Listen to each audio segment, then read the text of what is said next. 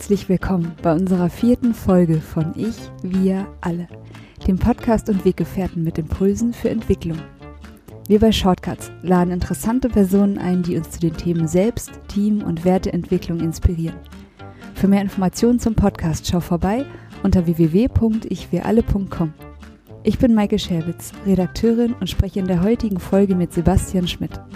Sebastian ist Coach, Trainer und Mentor und konnte in 30 Jahren Führungserfahrung so gut wie jede erdenkliche Führungssituation in Konzernen und mittelständischen Unternehmen ganz persönlich erleben.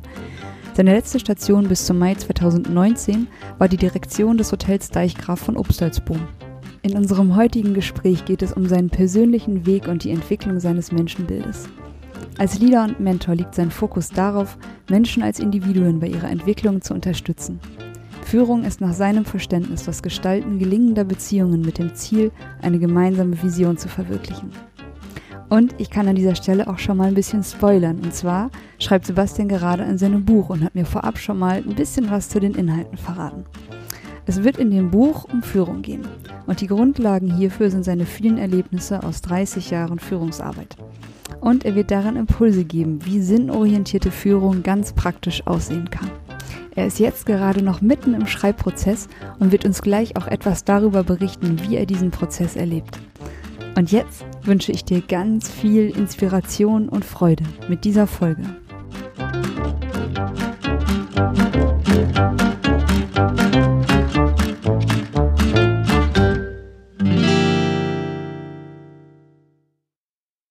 Herzlich willkommen, Sebastian Schmidt. Vielen, vielen Dank. Ich freue mich, dass ich hier sein darf.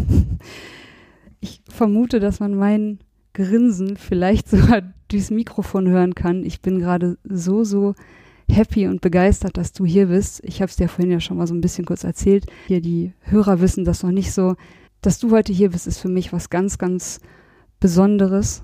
Und zwar bist du eben einer von den Menschen, die mich dazu ermutigt haben, genau das zu tun, was ich jetzt hier tue und woran ich so viel Freude habe. Und zwar habe ich dich über den Seven Mind Podcast mit René Träder kennengelernt. Ihr habt im März dieses Jahr zwei Folgen zusammen aufgezeichnet und ausgestrahlt. Und äh, diese beiden Folgen mit dir haben mir gezeigt, wie inspirierend und mutmachend es sein kann, von einem anderen Menschen zu hören, wie es auch gehen kann. Und dein Menschenbild, die Worte, die du damals dort gefunden hast, das hat mich so gefreut. Ja, jetzt bist du hier. Ganz, ganz, ganz lieben Dank. So eine schöne warme Dusche zu bekommen, ist so, so schön. Denn es ist ja das, wofür ich jeden Morgen aufstehe, dass äh, ich die Hoffnung habe, in Gesprächen, in Kommunikation mit anderen ähm, irgendjemand zu erreichen, dem es dann danach äh, möglich ist, ein anderes Fenster aufzumachen, eine andere Tür zu öffnen, eine neue Perspektive einzunehmen. Und äh, dass das bei dir gelungen ist, ist wunder, wunderschön. Vielen Dank für die Rückmeldung. Auch. ja, ja, das hat, das hat wunderbar funktioniert. Ich bin dann genau den Weg gegangen, der dort auch vorgeschlagen wurde. So, ich bin auf deine Internetseite gegangen, auf Color Your Mind, hab dich angeschrieben und ich glaube, das hat wenige Tage gedauert, dass du ich glaube, du hast mich nochmal angeschrieben, wir haben telefoniert, ich habe dir erzählt, was ich hier mache und warum ich das machen möchte. Und hast du gesagt, ja, Mike, ich bin gerade unterwegs, aber wenn es dann irgendwann mal passt, dann können wir uns hier gerne treffen und eine Folge aufnehmen. Das hat mich auch so gefreut. Mhm. Und ja, da kommen wir jetzt nämlich hin. Ich habe dich angerufen und zu den Podcast-Zeiten von Seven Mind warst du noch Obstalsboomer. Richtig. Und dann ähm, haben wir gesprochen und dann hast du gesagt, ja, Maike, du weißt aber schon, dass ich da gar nicht mehr tätig bin. Ich bin jetzt gerade wieder auf Reisen und das hat mich im ersten Moment natürlich erstaunt und dann gleichzeitig richtig gefreut, weil das, glaube ich, ein ganz toller Moment ist, ähm, jetzt hier mit dir darüber zu sprechen, warum das so ist, wie es ist. Magst du uns dazu was erzählen? Na klar, sehr gerne. Also ich bin äh, tatsächlich nach, hm, es waren so drei Jahre, ähm, bei Upstalsboom ähm, habe ich hm, die Entscheidung getroffen, jetzt einen anderen Weg zu gehen. Und das hat auch so ganz banale praktische Gründe. Meine Frau und ich sind ja zu der Aufgabe gegangen und nicht unbedingt zu dem Ort. Und der Ort liegt zwar wunderschön, es ist ein Hotel auf dem Deich gewesen, das ich äh, verantwortlich leiten durfte. Allerdings kommen wir so nicht an die Landschaft ran, was mich in meinem Leben immer beseelt hat ist äh, der Anblick von Bergen. Und ähm, das geht meiner Frau genauso. Und deswegen ähm, haben wir jetzt für uns beschlossen, okay, die Menschen, die dort oben sind, die sind unglaublich ähm, zugewandt. Also wir haben dort ein Netzwerk, das ist echt schön. Aber die Landschaft erreicht uns nicht. Und äh, das müssen wir natürlich dann auch irgendwann mal äh, für uns feststellen, okay, dann müssen wir uns was anderes suchen. Und da sind wir jetzt gerade dabei. Und wir haben äh, für uns beide beschlossen, dass wir ähm, das so ein bisschen im Flow machen. Das heißt, wir treffen jetzt keine Entscheidung, das und das muss jetzt so und so passieren, sondern ich glaube ganz fest ja daran, dass das Leben ähm, an jeder Straßenecke irgendetwas Interessantes bereithält. Und genau das passiert jetzt auch. Es sind also in den letzten Wochen unglaublich faszinierende Dinge zu mir gekommen, ohne dass ich daran gezogen habe. Äh, das, ähm, das beseelt mich gerade ein bisschen. Ich habe jetzt also auch zum Beispiel angefangen, mein Buch zu schreiben. Ich trage seit vielen, vielen Jahren diese Idee mit mir herum es ist tatsächlich schon dreimal so gewesen, dass ich konkret angesprochen wurde, äh, schreib mal dein Buch ähm, oder schreib ein Buch. Und beim vorletzten Mal war es dann schon so, dass ich schon Deadlines zu Hause hatte, dass ich schon ähm, so, so die ersten, sagen wir mal, Auszüge schreiben sollte. Und ich merkte, das fühlt sich nicht gut an. Also ich hatte dann irgendwie das Gefühl, das ist nicht der richtige Moment. Wer hat dir diese Deadlines gesetzt? Ähm, na, derjenige, der das Buch herausgeben ja. wollte. Ne? Also, du bist ja, ja der dann, Verleger. Genau, dann bist du dann konfrontiert damit, das muss dann auch einen bestimmten Rahmen haben und so. Und ich glaube, das war genau wieder das, was mich abgehalten hat. Dieser Rahmen, diese Deadline, da habe ich dann, nachdem ich schon zugesagt hatte, habe ich gesagt, no way, stop, äh, ich höre auf. Mhm. Und ähm, jetzt vor vier Wochen war das ungefähr, habe ich gemerkt, als ich morgens aufgestanden bin, jetzt ist der Moment dran. Und ich habe über viele Jahre schon ähm, ganz viel Textbausteine gesammelt. Ich habe also quasi während der Zeit ähm, meiner Entwicklung einiges geschrieben, viele Bücher gelesen, Zitate gesammelt, und äh, seit ein paar Wochen stehe ich jeden Morgen um 6 Uhr auf und schreibe zwei Stunden an meinem Buch und äh, erzeuge im Moment nur erstmal Inhalt, nicht Struktur. Das ist auch ganz spannend, dieser Prozess. Äh, dass, da ich erst dachte, ich brauche erst die Struktur und kann dann mit Inhalten füllen. Nein, es geht genau umgekehrt. Ich stehe auf und spüre, heute kann ich über dieses oder jenes Thema schreiben und dann schreibe ich darüber. Und dann ist es zwar noch nicht fertig, aber das wird dann schon. Und äh, ich ich habe auch keine Ahnung, wann es fertig ist. Ich schätze in drei, vier Monaten. Ich werde sehen. Ja, so ein Buch schreiben, das klingt für mich total spannend. Also ich habe ähm, selber jetzt mache ich immer mehr die Erfahrung so mit mit Journaling ist glaube ich so, so ein mhm. Wort dafür, mhm. ne? Also so Tagebuch schreiben, abends noch mal so den Tag so ein bisschen Revue passieren lassen ähm, und habe das auch gerade so immer mehr für mich entdeckt. Es gab immer nur so die Worte von anderen, so Maike, das das klärt ein Stück weit den Geist. Also Schreiben sorgt für Klarheit, was so durch den Filter von Sprache und Schrift und, und Hand und Motorik irgendwie durch muss, das verändert was in deinem Geist. Und ich habe das oft gehört und nicht genutzt. Und kannst du das bestätigen? Das ist genau der Grund, warum ich dieses Buch schreibe. Ich äh, habe das gemerkt äh, an dieser Deadline und an diesen Rahmen, der mir gesetzt wurde, als ich das Buch schreiben sollte und merkte, das passt nicht. Das ist nicht mein Anzug. Ne? Das ist äh, der maßgeschneiderte Anzug ist der, dass der Prozess einfach so ist, wie er ist. Das heißt, das Schreiben, das Morgendliche, ist ja das Reflektieren. Ich schreibe ja von mir und über mich und über die Dinge, die ich erlebt habe.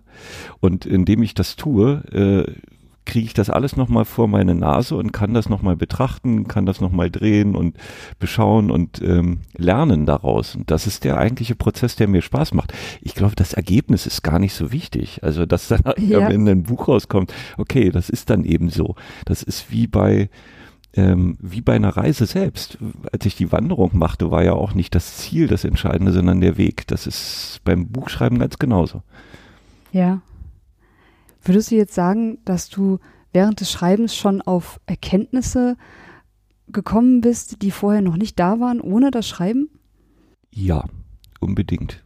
Also ich sehe, ich bekomme einfach mehr Klarheit, indem ich Erlebnisse, Gefühle äh, versuche in Worte zu kleiden ähm, durchlebe ich das ja nochmal sehr intensiv. Und dann die passenden Worte zu finden, ist die Herausforderung.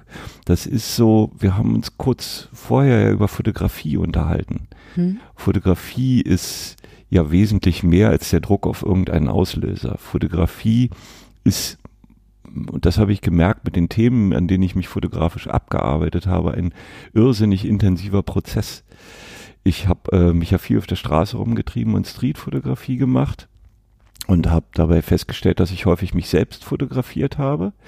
Und ähm, das ist natürlich in dem Moment, in dem ich das tue, nicht unbedingt klar, aber es ist äh, hinterher klar, wenn ich die Fotos betrachte, dass ich mich selbst fotografiert habe und die Menschen, die ich angetroffen habe, quasi nur ich gewesen sind in irgendwelchen Situationen.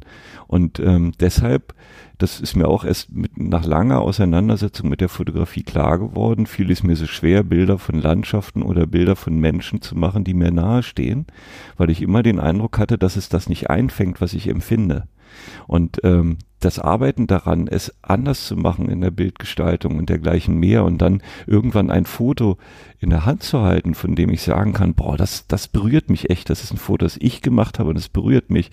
Das ist dann, ähm, da, dem geht dieser Prozess voraus und das ist genau das, was beim Schreiben, glaube ich, auch passiert. Es gibt so Passagen, das habe ich gemerkt, die lösche ich am nächsten Tag wieder, weil sie einfach schlecht sind. Ich versuche dann, äh, mich gegen diesen Flow zu stemmen und äh, nehme mir dann ja vor, ich schreibe heute über dieses Thema oder so und dann setze ich mich hin und mache das und merke dann aber hinterher, das ist kompletter Bullshit. Das kannst du vergessen. Das musst du nochmal an einem anderen Tag machen und du musst es, du musst andere Worte finden, damit es stimmt. Und das genieße ich sehr gerade. Ja. Als wir zuletzt äh, telefoniert haben, mhm. ähm, da sagtest du ja, Mike, ich sitze hier gerade, ich glaube, es war in Boltenhagen. Mhm auf dem Campingplatz. Wir sitzen hier gerade im, im Camper. Mhm. Und ich stelle mir das gerade wie eine, also für mich eine totale Luxussituation mhm. vor, dass ich, dass du irgendwo sein kannst, also mich inspirieren auch andere Orte immer total, also einfach irgendwie aus meinem, aus meiner täglichen Routine, aus meinen täglichen Wegen und, und Eindrücken ein Stück weit rauszukommen und dann dort so ein Buch zu schreiben, ne? Und jetzt, wo du, wo du gerade sagtest, du stemmst dich gegen den Flow. Mhm. Also da musste ich irgendwie daran denken, so dass, also das hat für mich so impliziert, es gibt Dinge, die du einfach nicht erzwingen kannst. Genau. Ja. ja. Und ich merke, je weniger ich das tue, also loslasse, mhm. desto besser gelingt Leben. Das ist, äh, es ist was, was ich in den letzten Jahren immer mehr gemerkt habe. Immer wenn ich mich dagegen stemme, gegen das, was ist, äh, spüre ich das jetzt auch sehr schnell dass das nicht gut ist. Ich habe das früher nicht so verstanden. Ich habe dann ähm, eher mir auferlegt, es trotzdem durchzuziehen. Ne? Äh, und ich merke halt, dass es nicht gut wird, wenn ich mir das auferlege. Wenn ich also im Flow bin und es zulasse und loslasse, dann, äh, dann wird es gut. Ja, das kann ich total nachvollziehen. Also ich habe das auch, glaube ich, für mich selber, ist das ein ganz persönliches Thema, Widerstände abbauen. Also ich erkenne das bei mir selber ganz oft ertappe ich mich dabei, dass ich gegen so vieles im Widerstand bin. Das kann Umweltverschmutzung sein oder Donald Trump oder was auch immer. Mhm. Das können so ganz, ich sag mal, offensichtliche Dinge sein. Das können aber auch Dinge in meiner Beziehung sein oder, oder in Freundschaften oder ganz verschiedenes. Und was ich nur gerade immer wieder merke, der Widerstand an sich verändert überhaupt gar nichts. Mhm. Er macht es nur schlimmer, weil ich das Gefühl habe, Widerstand erzeugt einfach nur Gegenwiderstand. Aber diesen Widerstand loszulassen, ist, finde ich, eine riesige Aufgabe. Ja, und der Widerstand, den du da spürst, ist ja der Widerstand gegen dich selbst. Mhm. Es kommt ja aus dir raus und das ist dein Widerstand, der einen Grund hat. Wenn du das betrachtest, äh, wirst du ihn vielleicht entdecken, also die Decke davon wegziehen und dann kannst du den Widerstand auflösen. Ich glaube, dass es ganz häufig ist, wenn mir Menschen begegnen, es ist ja nicht so, dass ich alle lieb habe, ne? Ist ganz klar. Äh, ich bin sehr viel offener Menschen gegenüber. Ich spüre aber auch bei Menschen häufig äh, von der ersten Sekunde an irgendetwas in mir, was Widerstand auslöst. Also Antipathie in irgendeiner Weise. Wenn ich das jetzt äh, betrachte, sehe ich häufig in diesen Menschen etwas, was ich an mir nicht mag oder ich sehe irgendetwas an den Menschen, was ich gerne hätte in meiner Entwicklung. Äh, das sind zwei wesentliche Faktoren, die Widerstand in mir erzeugen. Ja. Es ist auch sehr spannend, äh, diese Erkenntnis zu haben. Und manchmal kann ich dann lächeln darüber, dass mir jemand gerade total äh, unsympathisch rüberkommt, weil ich mich in ihm erkenne. Das ist, äh, dann löst sich der Widerstand leichter auf. Ja. Betrachtest du das in dem Zusammenhang als deine Aufgabe, diesen Widerstand aufzulösen? Es fühlt sich dann einfach flockiger und lockiger für mich an. Das Leben fällt mir leichter, wenn ich diese Widerstände auflöse und ich werde klarer in dem, was ich tue. Du erwähntest ja jetzt Trump und Umwelt und sowas. Das sind natürlich Themen, die mich genauso beschäftigen wie dich. Ähm, wenn ich mich auf den Widerstand konzentriere, dann kann ich nichts bewegen wenn ich den Widerstand aufgelöst habe, kann ich klar denken und überlegen, was kann ich denn konkret tun, ich, Sebastian, damit das oder das Thema äh, in meinem Sinne beeinflusst wird. Und das heißt nicht die Welt retten. Ich kann die Welt nicht retten. Ich kann einen kleinen Beitrag leisten, der wesentlich ist, und ich kann mit anderen darüber sprechen und sie einladen, das auch zu tun. Ja, ich habe gerade noch so gedacht, als du sagtest, ähm, ich erkenne da in, in sowohl in Antipathie, aber vielleicht auch in Sympathie oder, oder ne, ich sehe etwas, was ich auch gerne hätte. Ich glaube, ich habe dazu mal den Satz gehört, man kann es nur erkennen, wenn es auch in einem selber ist. Mhm. Okay, spannend, ja. Ähm, und ja, ich, ich sehe das sehr ähnlich. Und ja, aber ich, ich merke, es ist, ja, wir hatten es ja gerade, es ist eine echte Aufgabe, mhm. diese Widerstände ähm, loszulassen und dem Ganzen liebevoll zu begegnen. Und das ist auch so für mich so eine, das hat für mich manchmal an mir selbst so was leicht Schizophrenes, weil ich glaube, jeder von uns wünscht sich, ähm, so angenommen zu werden von seinem Gegenüber, wie man ist. Mhm.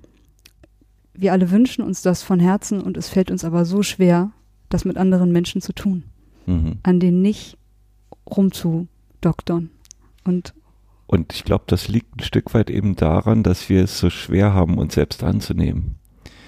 Denn wenn ich mich selbst nicht annehme, so wie ich bin, und das ist der Prozess, der sehr, sehr lange dauert, ich glaube, der wird auch nie enden, äh, wenn ich es schaffe, mich zum großen Teil anzunehmen, dann kann ich auch andere annehmen in diesem Moment, weil ich dann die, äh, die Bereitschaft habe. Das ist wie beim Führen. Es ist nichts anderes. Wie soll ich denn andere Menschen führen, wenn ich mich selbst nicht führen kann? Und das ist das gleiche mit Liebe. Ich, äh, wenn ich mich nicht selbst liebe, im besten Sinne, wie soll ich denn andere lieben? Das ist, sind immer wieder die gleichen Zusammenhänge.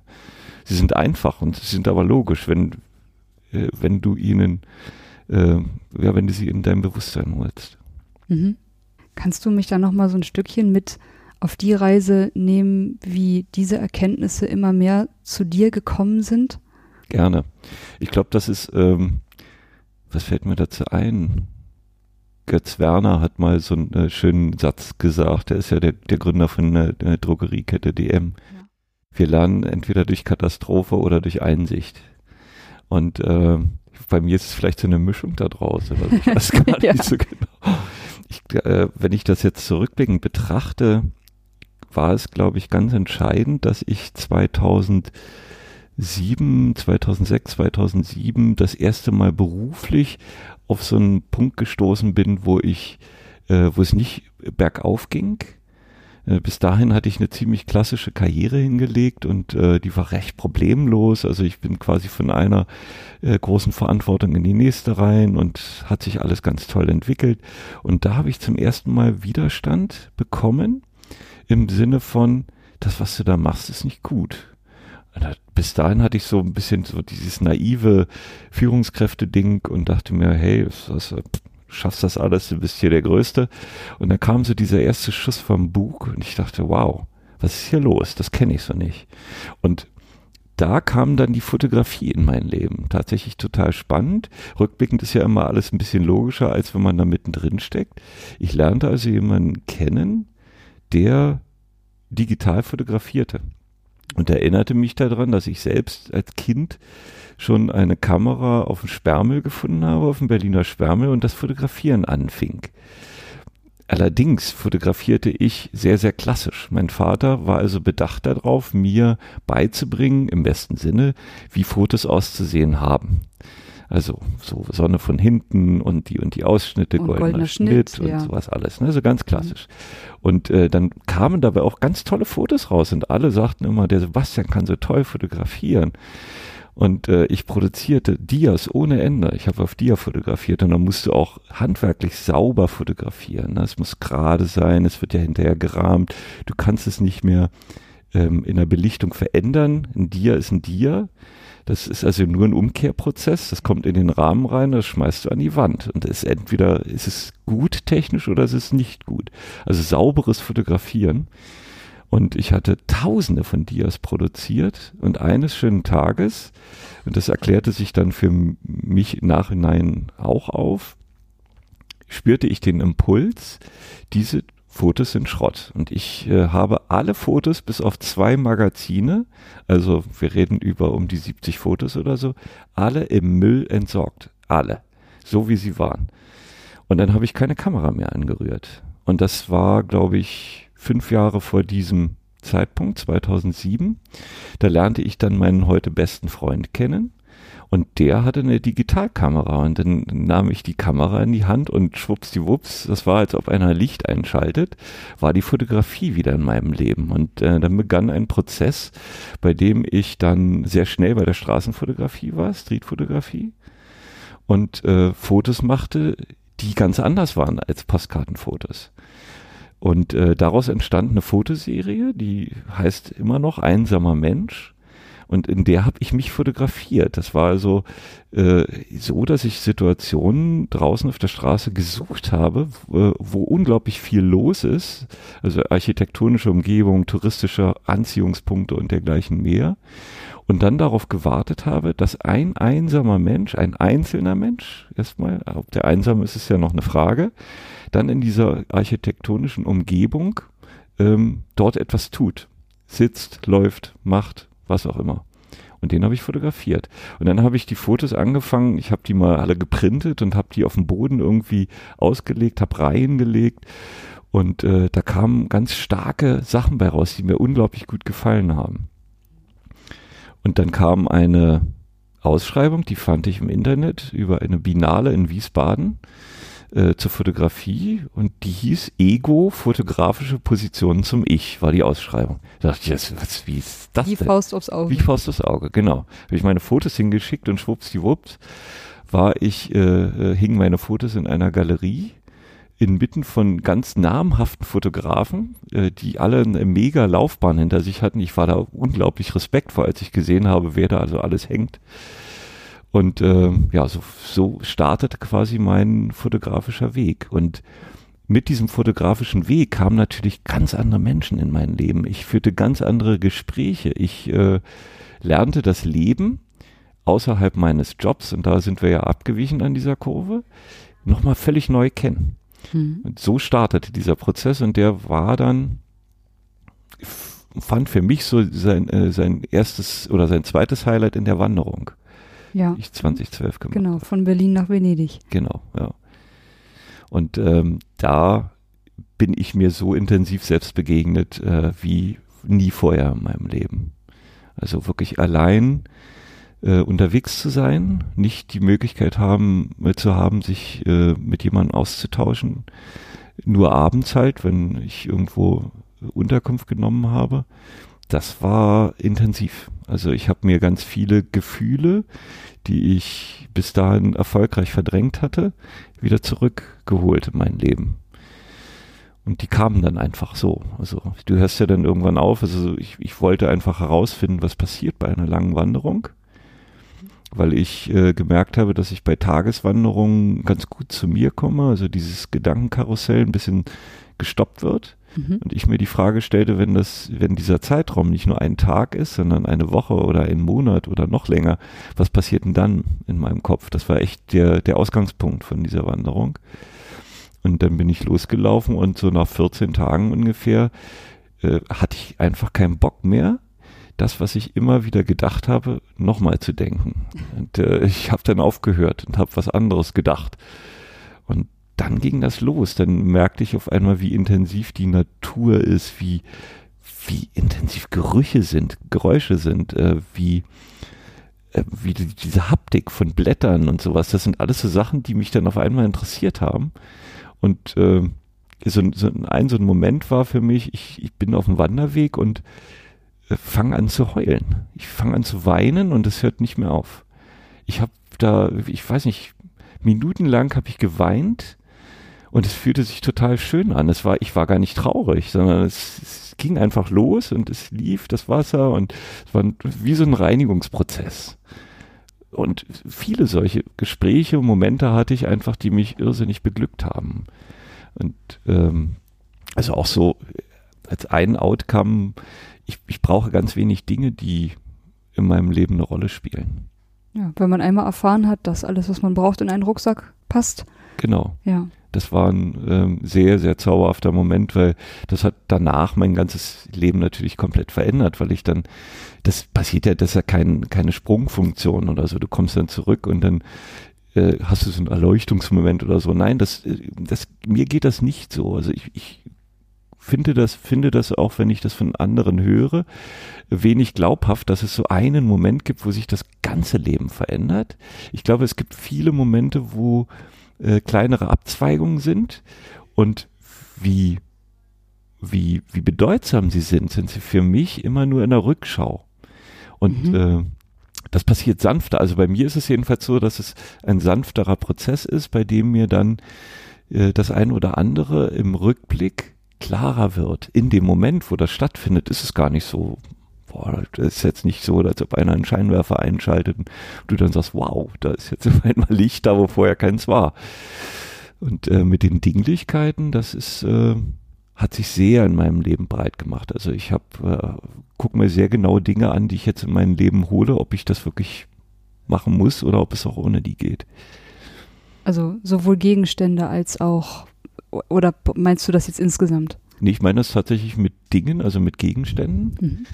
Ähm, die Abhängigkeiten von Dingen äh, hat sich massiv reduziert bei mir. Das war früher ganz anders. Also es musste ganz viel Krempel in der Wohnung sein, äh, über den ich mich definiert habe. Das, davon habe ich mich äh, getrennt. Und ähm, auch Menschen haben einen anderen Stellenwert bekommen. Durch das Menschenbild, was sich in dieser Zeit für mich verändert hat, habe ich verstanden, dass die Abhängigkeit von Personen ähm, sich reduziert hat. Und zwar im besten Sinne. Ich äh, will das mal an der Beziehung zu meiner Frau festmachen, die eine unglaublich intensive Beziehung ist seit äh, 25 Jahren. Ähm, diese Beziehung ist ein unglaubliches Geschenk. Und in dem Moment aber, wo ich eine Abhängigkeit davon habe, im Sinne von, da das ist selbstverständlich, ja, es ist ja jetzt 25 Jahre, ist ja eine lange Zeit. Wir kennen uns in- und auswendig und es ist ja so selbstverständlich und klar, dass wir zusammen sind. Das ist es eben nicht. Sondern was ist, ist eine unglaubliche Dankbarkeit, dass ich abends entscheiden darf, ich schlafe neben dieser Frau ein und dass ich morgens äh, das Glück habe, neben ihr aufzuwachen. Das ist verdammt nochmal keine Selbstverständlichkeit. Nee, dieser Mensch hat ein paar Milliarden andere Möglichkeiten auch, ne? Ganz genau. Und äh, die Dankbarkeit dafür zu entwickeln, ist ein Stück weit die Freiheit, denn mir klar zu machen, ich muss nicht neben mir einschlafen. Ich kann heute Abend woanders hingehen und äh, in der nächsten Minute ein völlig anderes Leben führen. Das kann ich, diese Freiheit habe ich. Ich entscheide mich aber ganz bewusst, heute Abend wieder neben mir einzuschlafen wenn du das so betrachtest, kriegt das eine unglaubliche ähm, Kraft, diese Beziehung. Und sie macht sich trotzdem auf der anderen Seite unabhängig. Das ja. ist so das, was ich da gelernt habe. Ja, ich kann dir da absolut folgen. Also für mich entsteht auch gerade innerhalb meiner Beziehung so eine sehr, sehr große Freiheit an dem Punkt, wo wir irgendwann gemeinsam entschieden haben oder einfach nochmal darüber gesprochen haben, so warum, warum sind wir hier überhaupt zusammen? So, mhm. was ist denn der Grund dafür? Wir wollen uns beide gegenseitig dabei unterstützen, so selbstständig wie möglich zu sein. Das ist zauberhaft, da muss ich gleich einhaken, weil das ist, das ist eine so wichtige Erkenntnis für Beziehungen. Ich glaube, das ist überhaupt die einzige Möglichkeit, dass eine Beziehung gelingen kann. Denn ähm, auch meine Frau und ich hatten über diese 25 Jahre ja nicht immer eine einfache Zeit, sondern wir hatten eine Zeit, wo wir genau das nicht getan haben, was du gerade gesagt hast, sondern wir hatten eine Zeit, wo wir ein Stück weit versucht haben, den anderen zu verändern. Kenne ich genauso. Also, das ist häufig Tagesform und mhm. die Erkenntnis, was man hier eigentlich, ähm, was das Ziel ist und auch der Wunsch äh, des Miteinanders. Ich spüre das zum Beispiel, für mich ist es nötig, das immer wieder mir ins Gedächtnis zu rufen und da jeden Tag ein Stück weit ähm, dran zu denken. Mhm, genau. Ja, ja, absolut. Diese, ähm, diese Erkenntnis, also dann muss ich wieder auf die Wanderung zurückkommen, dass meine Frau zum Beispiel, wie sie darauf reagiert hat, dass ich gesagt habe, du, ich muss eine Wanderung machen. An die Situation kann ich mich noch sehr gut erinnern. Und ihre Antwort war sehr schnell und sehr direkt, wenn du das tun musst, dann musst du das tun. Das ist so großartig. Es ist so einfach, aber es ist so großartig. Und äh, da kriege ich jetzt noch Tränen, ne? Also, ja. weil das so entscheidend ist für eine Beziehung, dass ähm, du einen an deiner Seite hast, der einfach diese Entwicklung zulässt und äh, dich daran unterstützt. Der dich wachsen sehen möchte, ja. ne? Der dich strahlen sehen möchte, ja. Und ja, ich, ich sehe das genau so. Es ist, da ist jemand, der mich dabei unterstützt, die Person zu sein, die ich sein möchte. Mhm. Ne? Genau. Also, ja, ich hatte dir ja vorhin irgendwie so von so ne, von von meinem ähm, Stimmtraining erzählt und von so von von diesen Ballspielchen, die ich dafür spiele und so. Also das ist jetzt, ich erkläre das jetzt hier nicht nochmal genauer, aber ähm, da kam auch sofort das Angebot, ich kann das gerne mit dir zusammen üben. Mhm. Also es gibt viele Dinge, die jetzt vielleicht auch meinem Partner nicht ultra viel Spaß machen, aber die mich total dabei unterstützen, ähm, auf eine sanfte Art aus meiner Komfortzone rauszukommen zum Beispiel. Und da bin ich ihm so dankbar, dass er das jeden Tag, wenn ich das möchte oder vor allem auch wenn ich das nicht möchte, sagt, du wolltest doch. Ja. Ne? Ja. Ja, ja schön. Ja. ja. Das ist eben auch genau das, was du sagst, dass es nicht immer schön ist zu sehen, was der andere gerade für Ideen hat, äh, weil es so gar nicht deine Ideen sind. Aber es ist halt toll, wenn du sagst, okay, das möchte sie jetzt gerne erleben, da möchte sie sich hinentwickeln und ich darf sie darin unterstützen und das mache ich jetzt. Äh, auch wenn ich das jetzt gerade nicht so toll finde, was sie da tut. Aber ich finde es halt schön, sie unterstützen zu dürfen. Und dann zu sehen, wie sie sich darin entwickelt mit dieser Unterstützung. Das ist einfach ein unglaubliches Geschenk wieder. Das ist Wahnsinn, ne? Mhm. Also seit vielen Monaten ist mir das so bewusst, auch hier dieser Podcast, das wäre ohne die Unterstützung von so vielen Kollegen um mich herum überhaupt nicht so möglich. Und wie viel Wachstum möglich ist, wenn wir uns wirklich gegenseitig unterstützen. Mhm. Und das ist auch an vielen Stellen, glaube ich, es, es, geht gar nicht ohne. Also ohne ein Gegenüber ähm, ist es kaum möglich. Es ist ja die einzige Möglichkeit, dich zu erfahren. Wenn die anderen nicht wären, könntest du dich nicht erfahren. Und deswegen sind die anderen ein unglaubliches Geschenk. Und die anderen sind ja nichts anderes als du selbst. Die sind ja ein Teil von dir. Das sind auch so Sachen, die mir über die vielen Jahre klar geworden sind. Und wie hat denn jetzt all dieses Erfahrungswissen, ich glaube, das ist so wichtig an der mhm. Stelle für mich auch, weil ich das oft nicht habe, habe ich das Gefühl. Also das, das, das Erfahrungswissen fehlt mir an vielen Stellen. Mhm.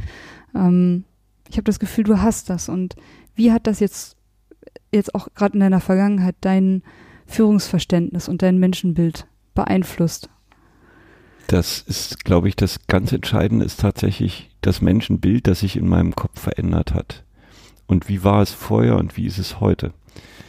Als ich in der Industrie ähm, größere Organisationseinheiten führte, hatte ich ein Menschenbild im Kopf, das war so, dass ich dachte, wenn ich 100% Mensch mir vorstelle, die ich kenne, dann gibt es eine geringe Anzahl von Menschen, die morgens aufstehen und aus sich heraus bereit sind zu handeln, ohne dass sie einen Anstoß von außen bekommen. Das würde ich also als intrinsische Motivation bezeichnen. Mhm. Und dieser Prozentsatz, je nachdem, wo ich mich aufhielt und wie meine Tagesform war, schwankte. Und ähm, der war so, ich würde mal sagen, 20, 30 Prozent traute ich das zu, dass sie aus sich heraus handlungsbereit sind, ohne dass sie einen Anstoß von draußen brauchten. Das heißt aber umgekehrt, dass 70 Prozent das nicht sind. So, und aus dieser Sicht heraus habe ich gehandelt als Führungskraft. Mein Menschenbild hat sich dann verändert, als mir klar wurde, 100 Prozent der Menschen handeln intrinsisch motiviert. Und ähm, mir klar wurde, dass wir alle auf die Welt kommen, egal wo, ob das in, am Südpol ist, in New York, Berlin oder Peking, dass wir als soziale Wesen auf die Welt kommen, die ein inniges Bedürfnis nach Freiheit, nach Verbundenheit, nach Entwicklung haben. Und wir wollen lernen und wir wollen etwas schaffen und wir wollen es gut machen.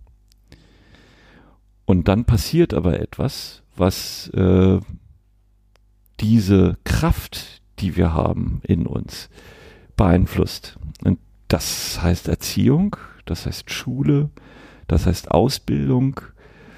Und dort begegnen wir Menschen, die uns nichts Schlechtes tun wollen, die häufig aus äh, sehr liebevollen Motiven handeln, die uns aber in unserer ähm, Ursprünglichkeit, wie wir auf die Welt gekommen sind, beschränken.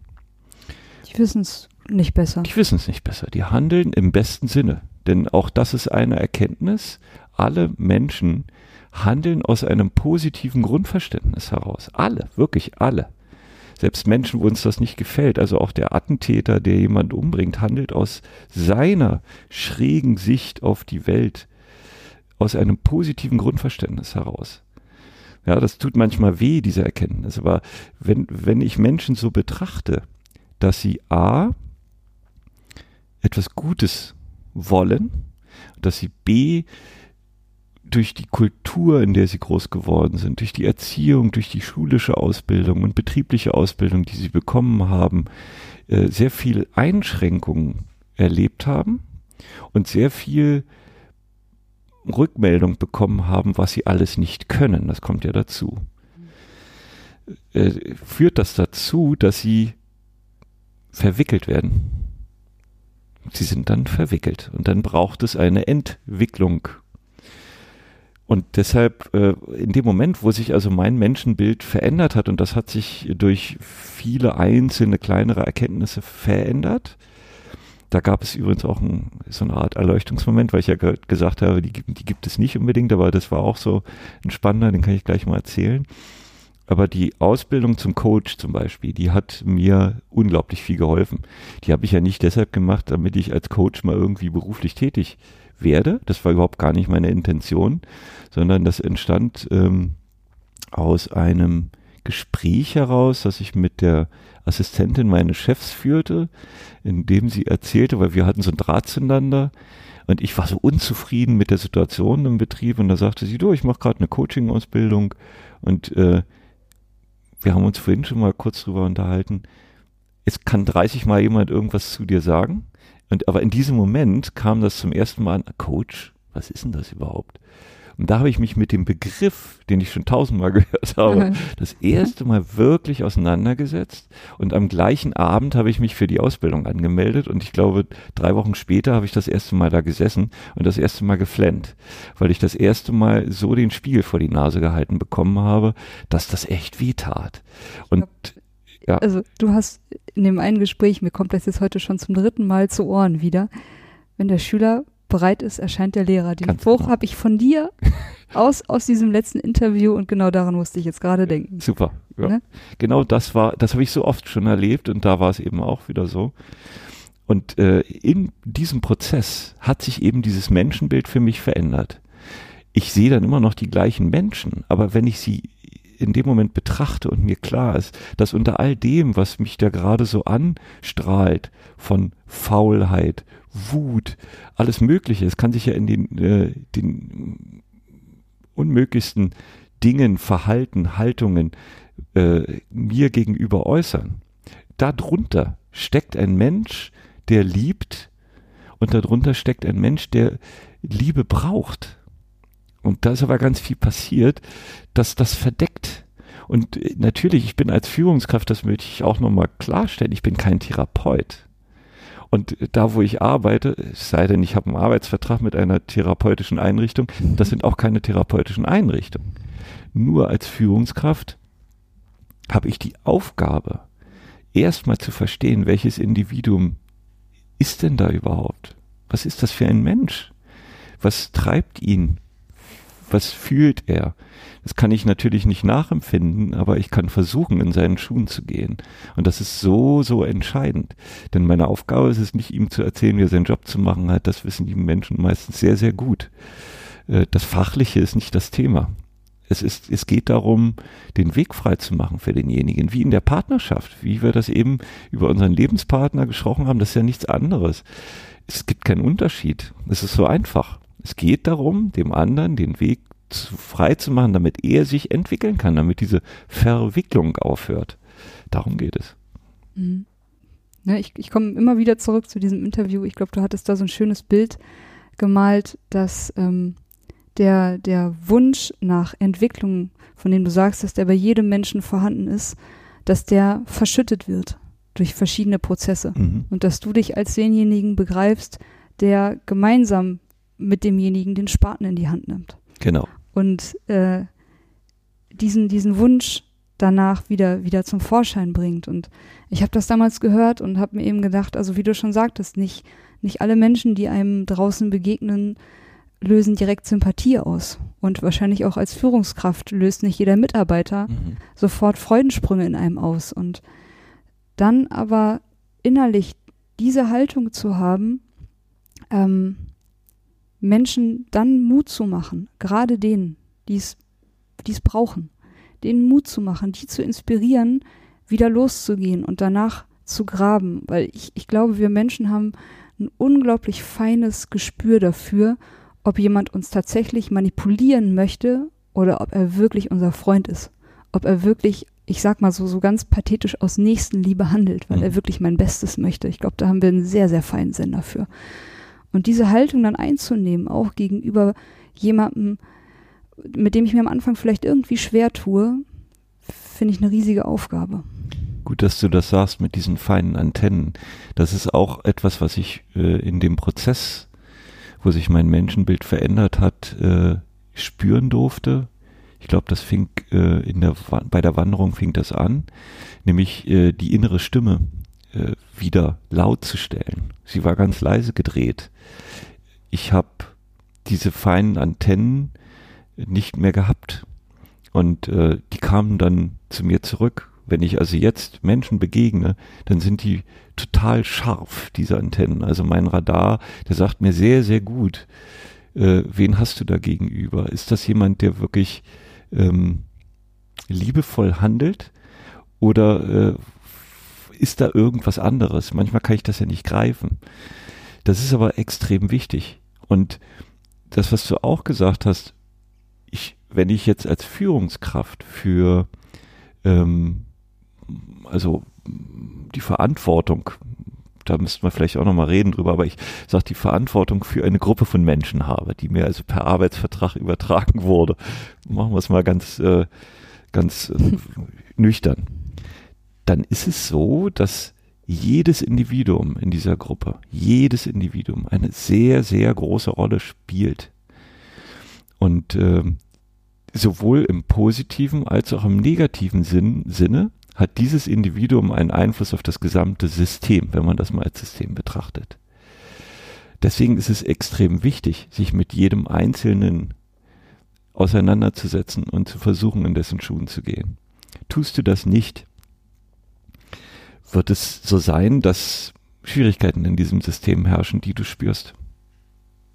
Es ist äh, faszinierend zu sehen. Und da spielt es wirklich keine Rolle, welche Aufgabe derjenige hat. Da ist ein, weiß ich nicht, Teamleiter oder äh, eine, eine, eine, ein Zimmermädchen genauso wichtig. Das ist äh, kein, kein Unterschied. Überhaupt kein Unterschied. Mhm. Also ich komme jetzt gerade noch mal so ein Stückchen zurück zu, zu meiner letzten Frage. Wie mhm. gelingt es dir da dann an der Stelle wirklich jedem mit dieser Wertschätzung und, und dieser Haltung, die du da gerade beschrieben hast, dieser, dieser liebevollen Haltung gegenüberzutreten? Als erstes gelingt mir das, indem ich zuhöre. Das ist äh, so wichtig. Es ist so einfach. Es ist aber auch so schwer. Dann wirklich zuhören bedeutet, dass ich nicht nur die Stimme wahrnehme. Äh, zuhören bedeutet, dass ich versuche zu verstehen, welcher Mensch ist das, was ist ihm wichtig, was äh, bereitet ihm Freude und womit äh, tut er sich schwer. Das ist das Zuhören, was ich meine. Das ist ein sehr aktives Zuhören und das ist ein ähm, Prozess, der jeden Tag neu aufgenommen werden muss. Denn wenn ich, da sind wir wieder bei der Partnerschaft, meine Partnerschaft betrachte, ist, glaube ich, der größte Fehler, zu denken, dass ich den Menschen, der an meiner Seite lebt, kenne. Ich kenne mich ja selbst nicht mal. Das heißt also, ich, je älter ich werde, äh, tauchen bei mir mehr Fragen als Antworten auf. Wenn ich also diese Erkenntnis habe, warum glaube ich dann, dass der Mensch, mit dem ich 25 Jahre zusammenlebe, dass ich den kenne?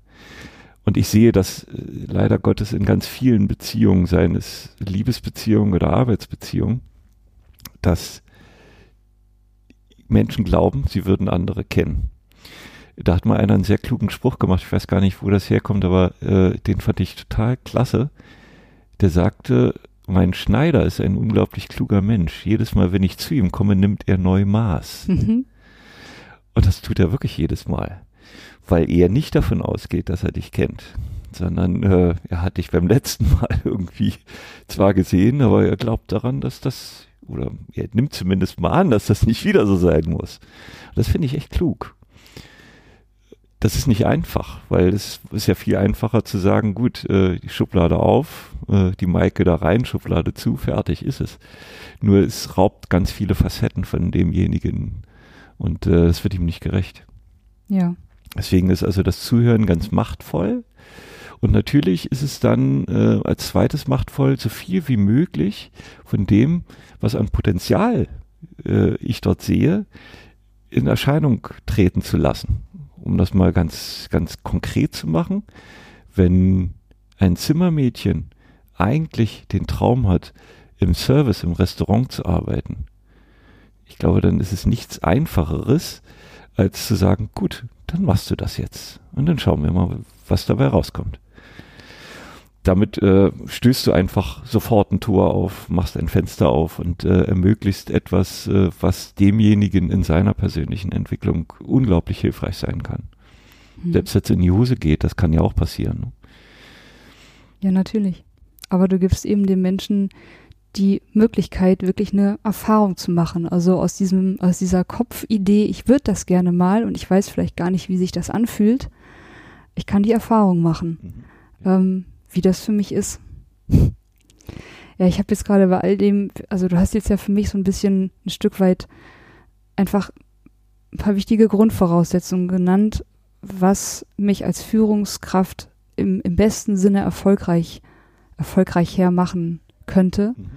Ähm, und dann musste ich auch wieder an, an eine Aussage von dir denken, so du hast anscheinend schon ziemlich viele Führungskräfte-Seminare selbst als Teilnehmer besucht und dass es da anscheinend oft darum ging, äh, den Werkzeugkoffer mit Methoden, Menschen, ich sag mal, manipulativ von außen zu motivieren, ihre Arbeit so zu machen, wie ich mir das vorstelle.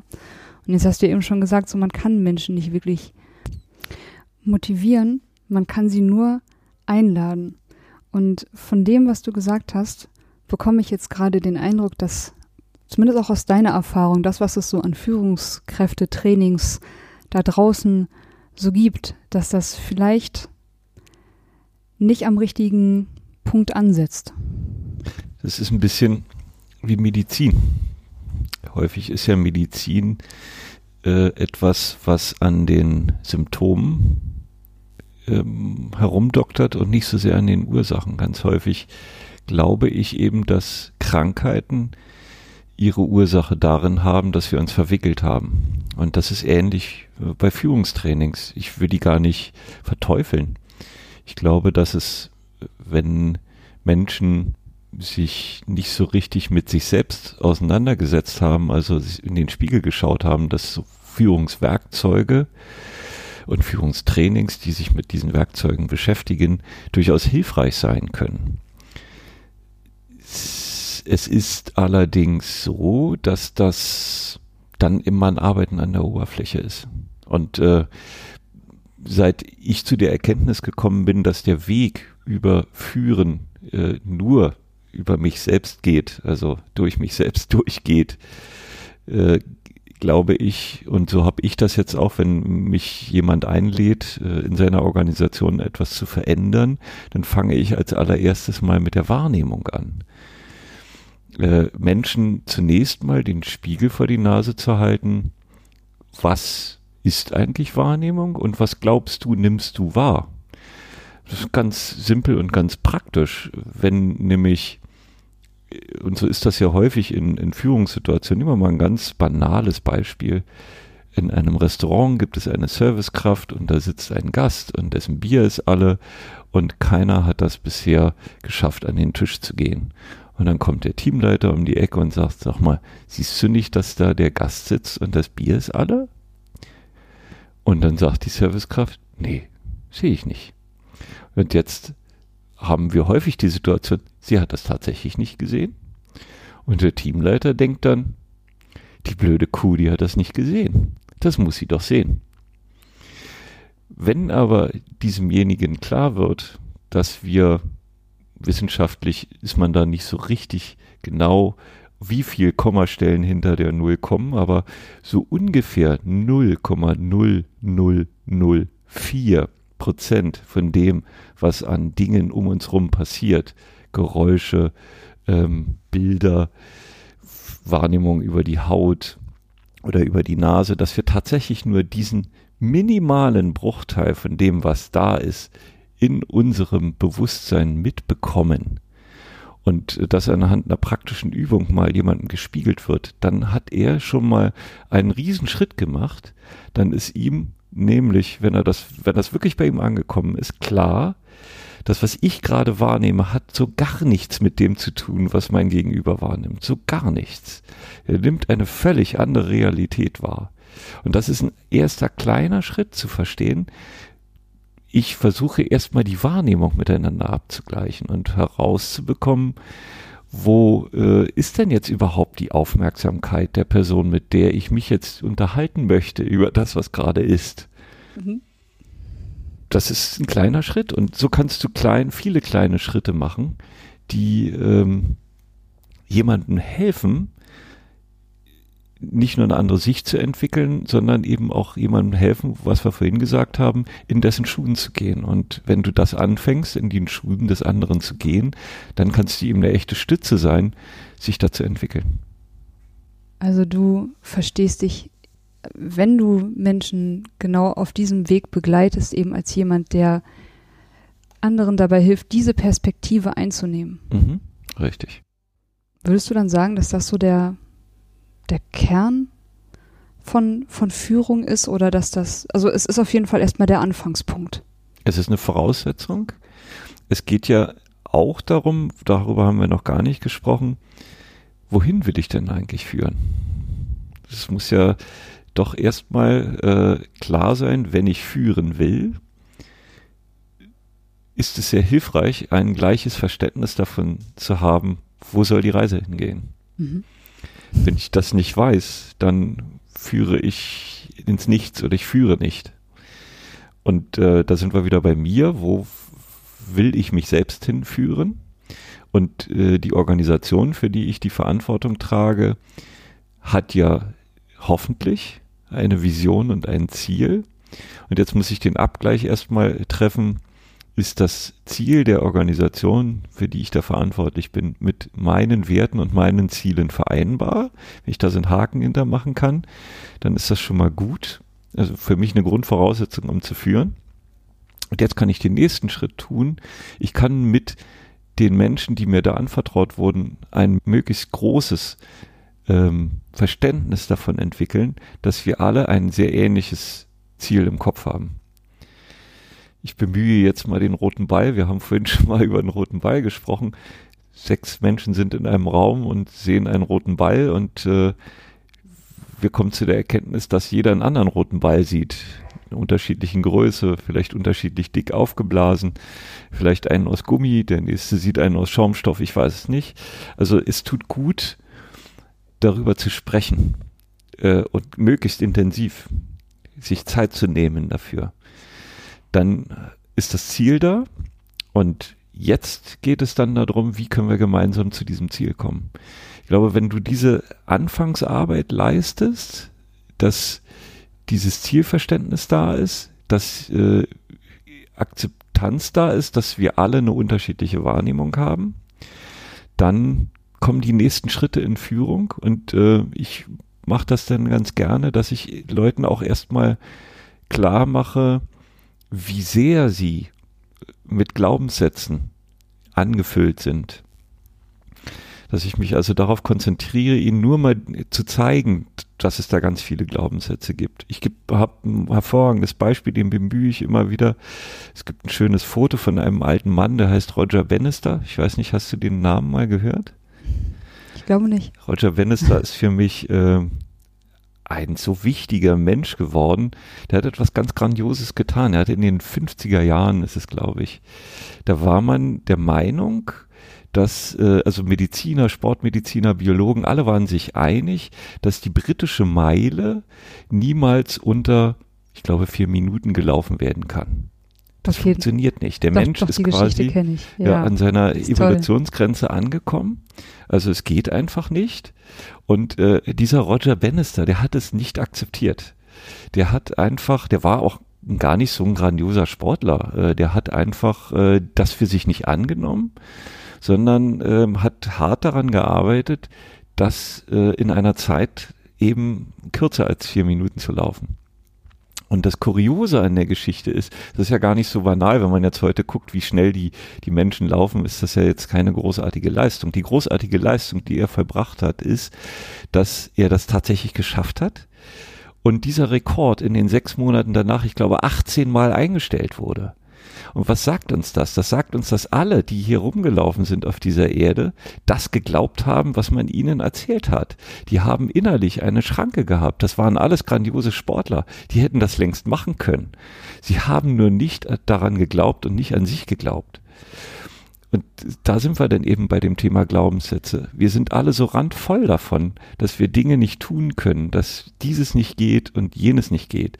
Und mir geht es gar nicht darum, Leuten irgendwie einzutrichtern, was sie alles Tolles können. Mir geht es zunächst mal darum, selbst für sich festzustellen, welche Glaubenssätze habe ich denn eigentlich? Und gibt es welche, die sind mir dienlich? Und da gibt es ganz, ganz viele von. Und dann gibt es aber auch welche, die sind mir nicht dienlich. Und dann ist die Frage, wie kann ich mit denen umgehen? Kann ich die irgendwie verändern?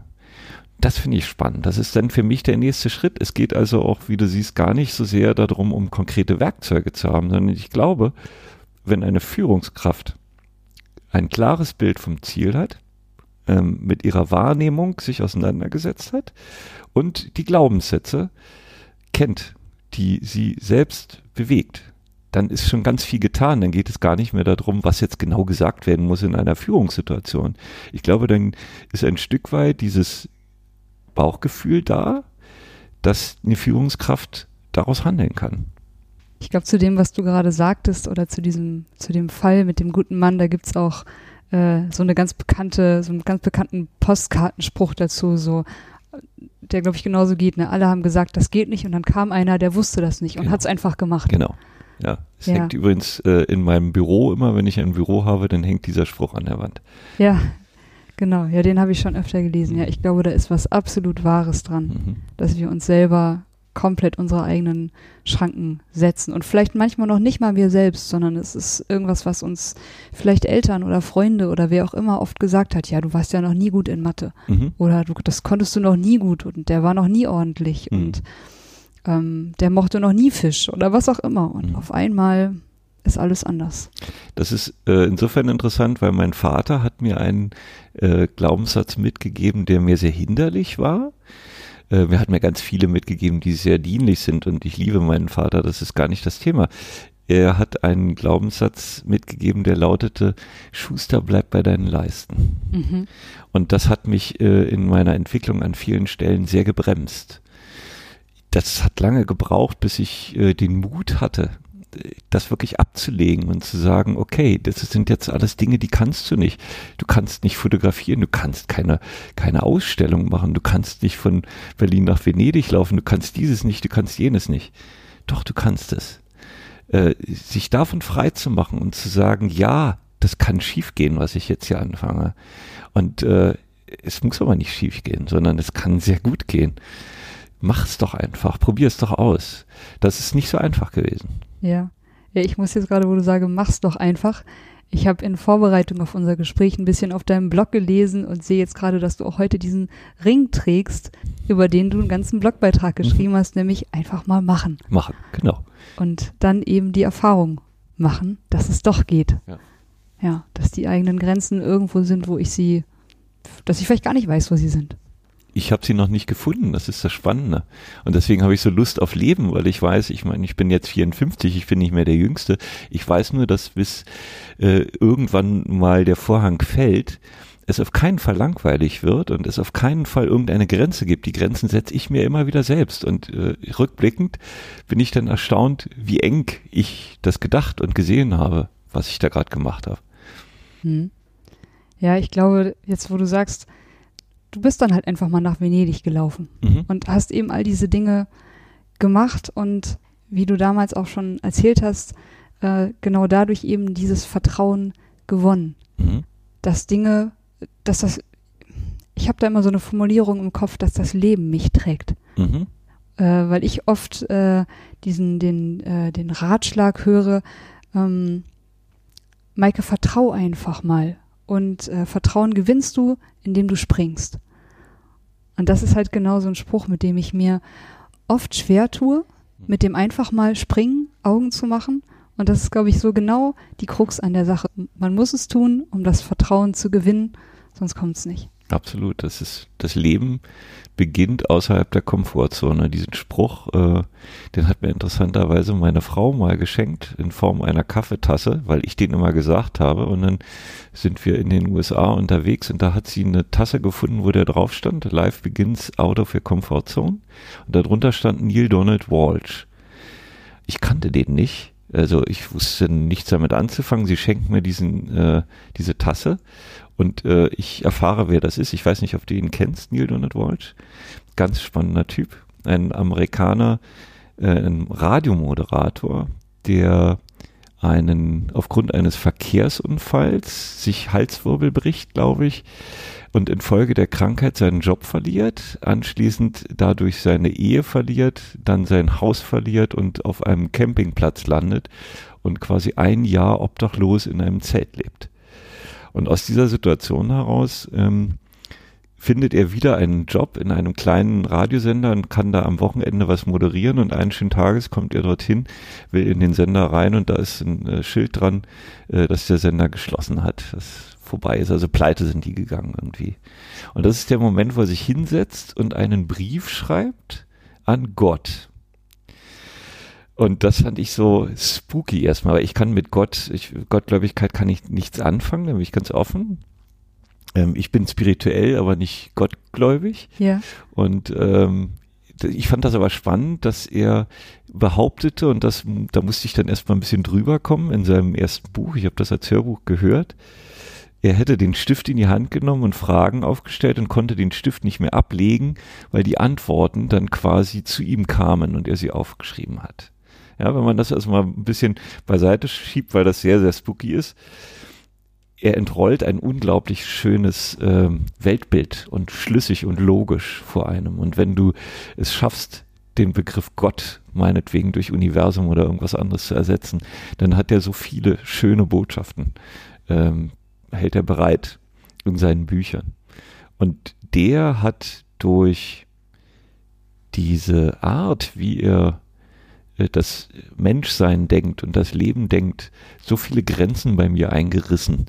Das ist äh, einfach fantastisch. Und so kann eine einzelne Tasse, das ist wieder dieser Moment, ja. wenn der Schüler bereit ist, erscheint der Lehrer, dazu führen, dass äh, ein entscheidender Moment stattfindet. Ja. Und dann kann man ja zumindest für dein Schicksal oder deinen Weg sagen, welch ein Glück, dass ihm sein Leben so widerfahren ist. Ja, absolut. Wie, wie, wie es passiert ist. Ja. Und wahrscheinlich bist du nicht der Einzige, ja. den das, den sein Weg total inspiriert hat der ist in Amerika ziemlich bekannt, bekannter, äh, also ein bunter Hund dort ähm, und hat ganz viele Bücher geschrieben, eine riesen Fangemeinde. Ne? Der ist natürlich nicht mehr obdachlos jetzt. ja, ah, spannender Weg. Ja. Sebastian, wie geht's denn jetzt gerade weiter mit dir und eurem Kastenwagen und eurer Tour, die ihr gerade macht? Eine super Frage ich hatte ja meiner Frau mal gesagt, als ich meinen Job in der Industrie abgelegt hatte, ich mache jetzt nur noch Sachen, die mir Spaß machen. das habe ich bis jetzt ganz gut durchgehalten und das möchte ich auch weitermachen. Ich habe tatsächlich so einen hundertprozentig klaren Plan nicht. Es kommen durch die Tatsache, dass ich sehr offen bin, ähm, ganz viele Menschen auf mich zu und ähm, fragen mich, ob ich mal dieses oder jenes machen könnte. Ich glaube, dass es ganz wichtig ist für mich, ähm, eine Gruppe Menschen zu finden, die ähnlich unterwegs ist, also die das Leben bejaht und sich damit auseinandersetzt. Da will ich gern einen Beitrag zu leisten. Das kann ich mir vorstellen als jemand, der einen Arbeitsvertrag hat. Das kann ich mir vorstellen als jemand, der freiberuflich unterwegs ist ich möchte gerne möglichst viele Menschen erreichen und das ist das, was ich, äh, was mich morgens wirklich aufstehen lässt. Möglichst viele Menschen erreichen im Sinne von, wie du das einleitend gesagt hast, dass ich das Glück habe, etwas zu sagen zur richtigen Zeit und äh, demjenigen dadurch ermögliche, sein Leben zu entwickeln, sich selbst zu entwickeln. Und wenn ich darüber eine Rückmeldung bekomme, wie auch immer, und äh, da kam in den letzten Monaten ganz viel zu mir, das fand ich total schön. Also sei das über E-Mail oder Facebook oder Telefon oder persönlich, kamen irgendwie Menschen zu mir, die gesagt haben, du, du hast damals dieses und jenes gesagt oder du hast mir diesen und jenen Tipp gegeben oder hast mir einen Buchtipp gegeben oder was auch immer.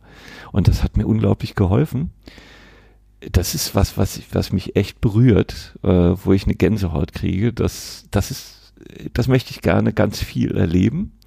Und äh, also egal was es ist, es wird was damit zu tun haben. Ja, ich kann nur sagen, nimm doch einen Podcast auf. Kannst du vollkommen ortsunabhängig irgendwo machen, wo es einen Internetanschluss gibt. Tatsächlich habe ich äh, eine Idee gar nicht mit einem Podcast, sondern äh, mit YouTube-Videos. Äh, das entwickle ich gerade und äh, vielleicht sitzen wir ja bald wieder zusammen und dann äh, filme ich dich und stell dir eine Frage. Das ist eine schöne Idee. Mhm. So bin ich hier gelandet. Durch die Idee, ähm, ich glaube absolut daran, dass Menschen durch Inspiration und durch Vorbilder lernen können. Ähm, eben wie du gerade das Beispiel von dem Läufer sagtest, ne? Also ich sehe, wie es anders gehen kann und dann traue ich mich selber loszugehen und die, die Meile auch zu knacken, zum Beispiel. Und ich finde, da kann alles, was man tun kann, ein Blogbeitrag, ein Podcast, das alles kann irgendwie die Haltung von so einem guten Geist haben, den rauszutragen. Und bevor ich diesen Podcast aufgezeichnet habe, also bevor ich überhaupt hier angefangen habe, kam mal so ein Spruch zu mir, der sagte, Maike, alles wurde schon gesagt, nur nicht von jedem. und ich habe den gehört und war und habe im ersten Moment, das hat mich überhaupt gar nicht entmutigt, gar nicht, weil ich im Gegenteil genau an mich dachte und sagte, es gibt so viele Menschen, das hast du glaube ich am Anfang auch schon gesagt, die die sagen was zu mir und das fruchtet irgendwie nicht, weil es mich nicht erreicht, weil die Situation nicht die richtige ist, weil der Mensch aus irgendeinem Grund nicht mit mir resoniert und dann kommt der 30. Mhm. Ne?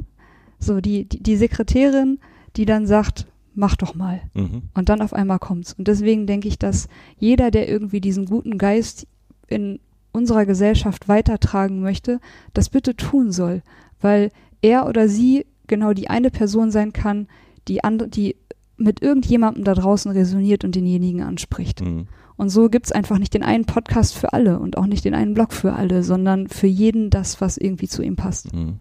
Hast du schön gesagt. Kann man gar nichts hinzufügen. Das finde ich total klasse. Hm. Ja, danke schön. Ich danke dir. Sebastian, vielen Dank für dieses Interview. Ich bin immer noch so erfreut und so gerührt und ich hoffe, wir gehen jetzt nochmal kurz Mittagessen. Herzlich gerne. Tschüss. Tschüssi.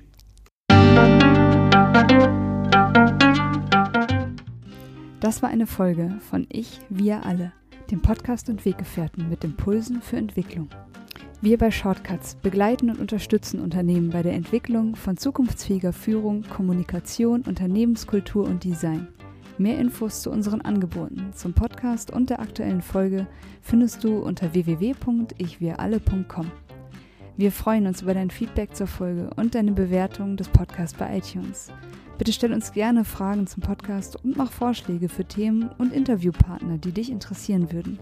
Und zu guter Letzt, Schau gerne bei uns in Berlin-Kreuzberg vorbei. Wir lieben Besuch. Musik